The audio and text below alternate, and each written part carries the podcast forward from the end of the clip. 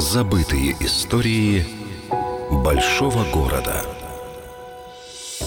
Театр Берганье.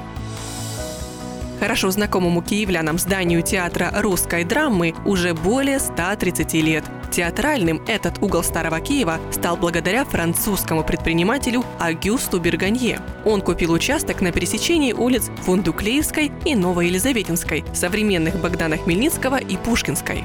Тут Агюст Берганье возвел временное деревянное здание, где происходили цирковые представления. По своему исходному назначению театр был цирком, более того, первым в городе стационарным цирковым помещением. Уже в 1875 году по проекту архитектора Николаева тут появится каменное строение и начнутся выступления театра-цирка «Альказар». В нем работали 60 актеров, оркестр из 35 музыкантов и 40 лошадей для конных представлений. Директором цирка стал князь Оболенский.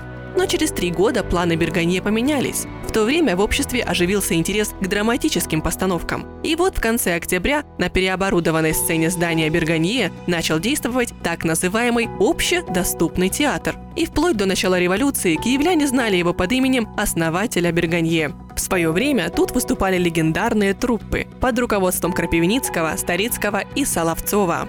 После революции и гражданской войны в здании театра Берганье заработал театр «Березиль» под руководством выдающегося украинского режиссера Леся Курбаса. А известный киевлянам театр русской драмы начал творить в этих стенах уже в 1926 году. Театр Берганье, улица Богдана Хмельницкого, 5.